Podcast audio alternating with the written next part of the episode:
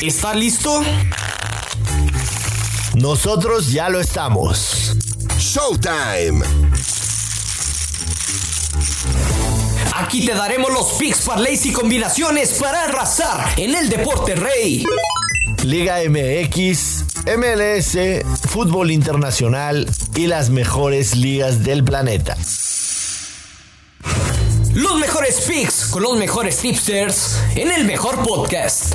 Joshua Maya y el gurucillo Luis Silva en El Money Line Show. Podcast exclusivo de Footbox. Hola, ¿qué tal amigos? Bienvenidos a un episodio más de El Moneyline Show. Los saluda con muchísimo gusto Joshua Maya y como siempre un placer que me acompañe mi estimado Luis Silva. Luis, ¿qué le pasa a la selección mexicana? Madre mía. Qué vergüenza, una verdadera vergüenza la actuación de del combinado tricolor y, a ver, vamos a ser sinceros, o sea, más allá de que nos guste o no nos guste, mm, la permanencia del Tata Martino es inminente, va a terminar este ciclo mundialista.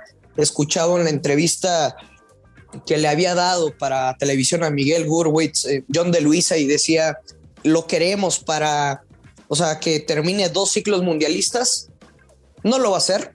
Eh, el tipo ya se ve cansado, se ve harto en las conferencias de prensa son nefastas sus, sus respuestas de monosílabos a, a los reporteros. A ver, la prensa no juega, la prensa no alinea a los jugadores, la prensa no se la pasa en Argentina descansando en lugar de estar viendo el fútbol mexicano aquí en los estadios. El responsable es el señor y su cuerpo técnico, ¿eh? Sí. O sea, estarle buscando donde no es, pues la verdad es que, que no va, pero te digo, si no le gusta a usted, al igual que a nosotros, lo del Tata, pues acostúmbrese o métaselo a la cabeza porque el señor va a terminar esta Copa del Mundo. Y no sé si sea por temas de dinero, no lo sé, pero el señor va a estar en el próximo Mundial de Qatar. Bueno, si es que vamos, ¿eh? A ver, Luis, si hoy tuvieras que apostar, te voy a poner dos apuestas. Venga. Dos apuestas. Y no tengo los móviles porque no hay esas líneas en, una casa puesta, pero me, voy a, me voy a disfrazar de Las Vegas, yo. Me voy a disfrazar de Las Vegas. Dale, a ver. La primera apuesta. Después de que México cae momentáneamente, después de ocho partidos, al tercer lugar del octagonal final y está empatado con Panamá. O sea, nada más está en tercero por diferencia de goles, pero está empatado con Panamá. y, Costa Rica gana en el último minuto. Ahorita vamos a repasar la actividad de hoy. Está, nueve, está con nueve partidos, pero no viene jugando bien. Yo sinceramente creo que los que están, los cuatro que están arriba son los cuatro que van a pasar.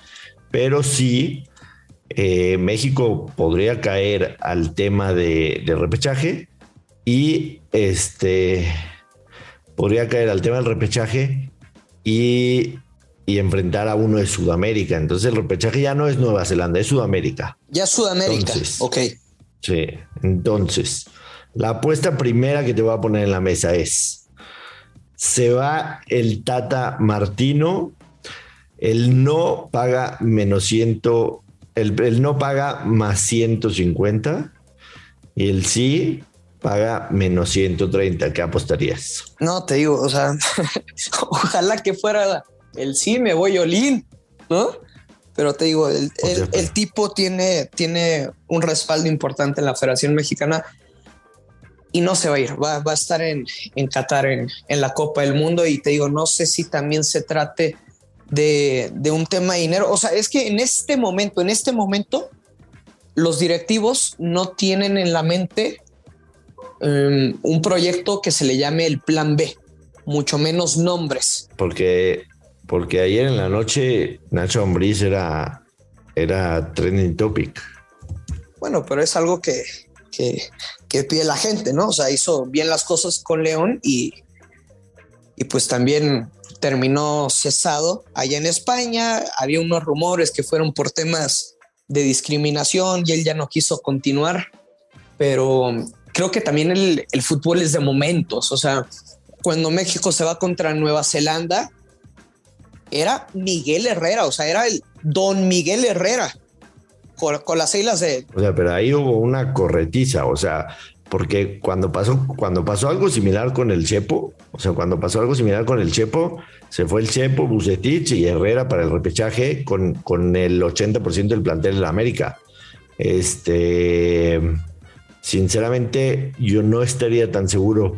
Un par de resultaditos más y que se vean en, en posición de repechaje Cuidado, ¿eh? Sí, sí. Cuidado. Yo no estaría tan seguro de que Martino llega porque la Federación Mexicana pierde mucho dinero.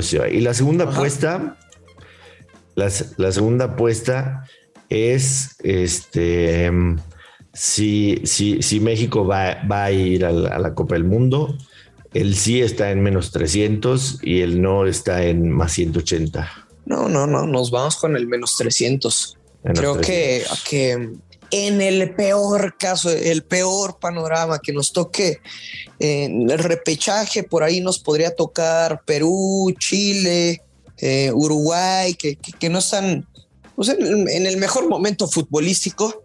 Será un partido complicado, no, no tan sencillo, pero no, México va a estar. México va a estar en la próxima Copa del Mundo. Creo que hay tiempo para poder darle vuelta a este barco, pero no va a ser nada, nada sencillo y el Tata Martino ya tiene que empezar a buscar solución y también los directivos tienen que empezar a tener una opción B. Estoy de acuerdo contigo en ambas. Estoy de acuerdo contigo en ambas. Bueno, vamos a hacer un repaso de lo que sucedió ayer. Eh, primero empezando por UEFA, Ucrania con dos victorias y seis empates se cuela al repechaje. Francia ya estaba, eso en la actividad del grupo D. La República Checa gana y a pesar de que gana, no le alcanza la victoria porque Gales empató, porque Gales empató en contra de Bélgica y Gales va al repechaje. Te la dije, te la canté. Sí, aunque, aunque Gales estuvo encima, eh, ese partido lo estuve viendo y estuvo encima. Y después en el otro grupo, Holanda le gana a Noruega, no se hace el, el, el ambos anotan ahí. En el que sí se hace el over también fue en Montenegro, Turquía. Holanda pasa directo al Mundial. Nos quedamos sin Erling Haaland en el Mundial y Turquía va a ir al repechaje, que el repechaje va a estar literalmente en fuego porque ya no es como antes. Se va a hacer, por supuesto, un sorteo, pero solamente van a pasar tres de ahí. Está bien raro el repechaje de UEFA, pero va a estar bien, bien interesante lo que va a suceder ahí. Por supuesto, va a estar Italia, está Portugal, está Suecia, ahora está Turquía. Entonces, mucho cuidado con ese repechaje. Son selecciones importantes, sí. Y totalmente. Y, y, y te aseguro que dos, tres de renombre se van a quedar. Así que ya tendremos mucho tiempo para platicar de eso. En la Conmebol, Bolivia le mete tres a Uruguay. Uruguay no puede hacer uno, cae hasta la séptima posición. Es una cosa de locos los de Uruguay. Yo sí hoy apostaría, apostaría que no va al mundial. Eh, Perú le gana a Venezuela, nos gustaba Perú. Pero también lo de lo de Uruguay me ha armado por las lesiones, ¿de acuerdo? Sí, pero, pero bueno, a final de cuentas es Uruguay, o sea, no, no hacerle uno a Bolivia. Entiendo, entiendo que la derrota, o sea, e incluso Bolivia era favorito, lo dijimos ayer, pero, pero que Uruguay no tenga capacidad para hacer uno es increíble. Perú le gana a Venezuela y Perú se ve bien y está en puestos de, mundial. Eh, Colombia que tiene desde, yo puse un tuit hoy que tuvo mucho auge, Colombia tiene desde que el, el coronavirus no existía que no mete gol, 466 minutos sin meter gol Colombia, no le puede hacer uno a Paraguay. El Argentina-Brasil 0-0 cantadísimo, pagaba menos 200, lo dijimos, eran dos equipos que no se hacían nada y Argentina tiene boleto garantizado. Y en el Chile-Ecuador, Arturo Vidal se avienta una patada que Karate Kid envidiaría y condiciona a la selección chilena. Ecuador gana y se mantiene en puestos de, de, UEFA. Y por supuesto, lo que pasó en nuestra confederación: empate 1-1 entre Jamaica y Estados Unidos. Costa Rica que mete al 96 un gol que lo mantiene con vida, pero hay que ir en contra de Honduras en cada uno de los partidos porque es una selección terrible. Panamá vuelve a venir de atrás, le gana 2-1 al Salvador. Eh, Panamá, por supuesto, ya lo dijimos en cuarto lugar y va a estar peleando ahí con los de arriba y lo de México, que ya lo platicamos. Eh, por supuesto que nosotros, independientemente de que tengamos la capacidad o no, pero pues, a nosotros no nos pagan aquí por hablar de, del tema de México, de, del funcionamiento, de los centrales y todo eso, pero... No, no, no, lo, lo, lo vamos a estar enfocando a, a, las apuestas y que al final pues pueda repercutir a favor, obviamente, en nuestra cartera. ¿Sabes que yo no entiendo de verdad? cómo no hay chingado bar en las eliminatorias de CONCACAF. O sea, el gol que le robaron a Jamaica. Sí, increíble. Increíble. O sea, se iban a fregar a Estados Unidos al minuto 86 y el árbitro, o sea, en ese cabezazo entró el área, se inventó una falta. Se la inventó, se la inventó. Increíble, increíble. Este, mira, mm, no, no me gusta ser este abogado del diablo ni nada, pero. Ah, no. No, no, no. A usted no le gusta. Sí, no me gusta ser abogado del diablo, pero, pero voy a ser abogado del diablo de la selección mexicana y del Tata Martino. El, el deporte en general en el año 2020 y el 2021 ha carecido de, de mucha lógica. Ha carecido de mucha lógica. Los jugadores de la selección mexicana, al menos los, los, los 11 que empezaron el día de ayer y, y los que entraron en, en, en recambio, todos, quizá, quizá, eh, excepto Edson Álvarez, pero todos están muy abajo del nivel que pueden jugar. El tema de Raúl Jiménez podría ser por el tema que sufrió, el accidente que sufrió, ha empezado a retomar, pero evidentemente estuvo parado Bueno, por- muchísimo tiempo. sí. O sea, a él O sea, no, no, lo, no, por el accidente. sí, a él no lo es por la- culparía. Por, por el parón. Sí, no, no lo culparía por estar abajo de su nivel, porque lo entendemos, ¿no? Pero todos, todos, incluyendo a Mochoa, todos están muy por debajo del nivel. Eh, el, el tema del, coronavirus y todo eso, además con la idiosincrasia de- del mexicano, o sea, porque con todo respeto, o sea, por ejemplo, Héctor Herrera, el, Héctor Herrera no, no- no tiene ni siquiera actividad en, el Atlético de Madrid y, todo es un círculo vicioso. ¿Por qué no tiene actividad? Porque a lo mejor en el parón del tema del coronavirus y el regreso y el no estar muy, muy cercano al club, porque, porque con el tema de- del virus, aun cuando se reanudaron las ligas, a lo mejor Héctor Herrera tenía que, que ir a- al, al club y estar y quedarse ahí en el gimnasio y todo eso. Entonces a lo mejor le mandaban, le mandaban a, a hacer este trabajos físicos en casa. Pero Héctor Herrera no es un Cristiano Ronaldo que se dedica en tiempo y forma toda su vida a mantenerse en perfecto estado. Entonces, creo que por, por la mentalidad y la idiosincrasia del mexicano, lo digo con todo respeto, el parón le termina afectando mucho a prácticamente todos los jugadores de la selección nacional que están lejísimos del nivel y no lo han podido retomar. Y el Tata Martino vivió, creo que siete, ocho meses en Argentina, no vino para acá, mm, a, a cuentagotas se le ve pegado a, la Liga MX viendo los partidos. Que dicho sea de paso, esta selección es, es, es un espejo de lo que sucede en nuestra Liga MX, o sea que todo está muy bajo el nivel. Entonces, que no nos extrañen estos resultados.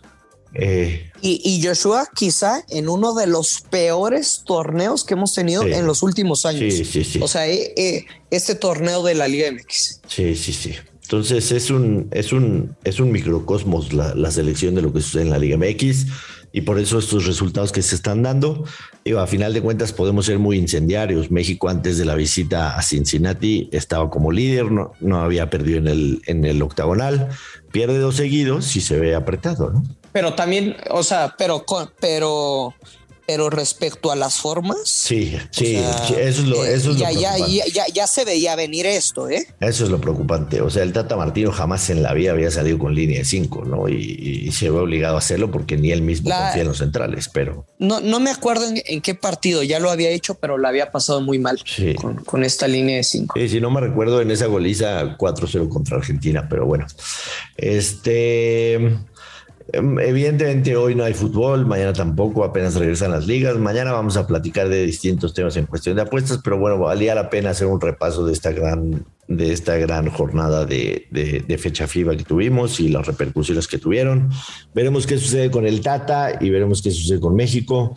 Este, vámonos, Luis, vámonos. Yo quiero pedir algo. Venga. que, que nos escriban, que nos, Que nos digan, digan. en Twitter de cuáles temas tienen dudas, pero a ver, de temas generales de apuestas deportivas o temas muy específicos, pero de fútbol, porque luego me empiezan a decir, Gurusillo, que cómo se mete un teaser en la NFL y cosas así.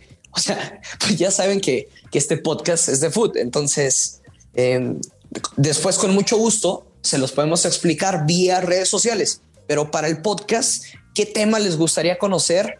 cuáles temas quisieran que empecemos a desmenuzar, que compartamos experiencia y, con mucho gusto lo vamos a hacer. Los queremos leer ahora ustedes. Ahí está la invitación, muy, este, muy oportuna me parece, para que platiquemos eh, el día de mañana que no hay mucho fútbol. Pongamos en la mesa un par de temas ahí que, que la gente nos pida.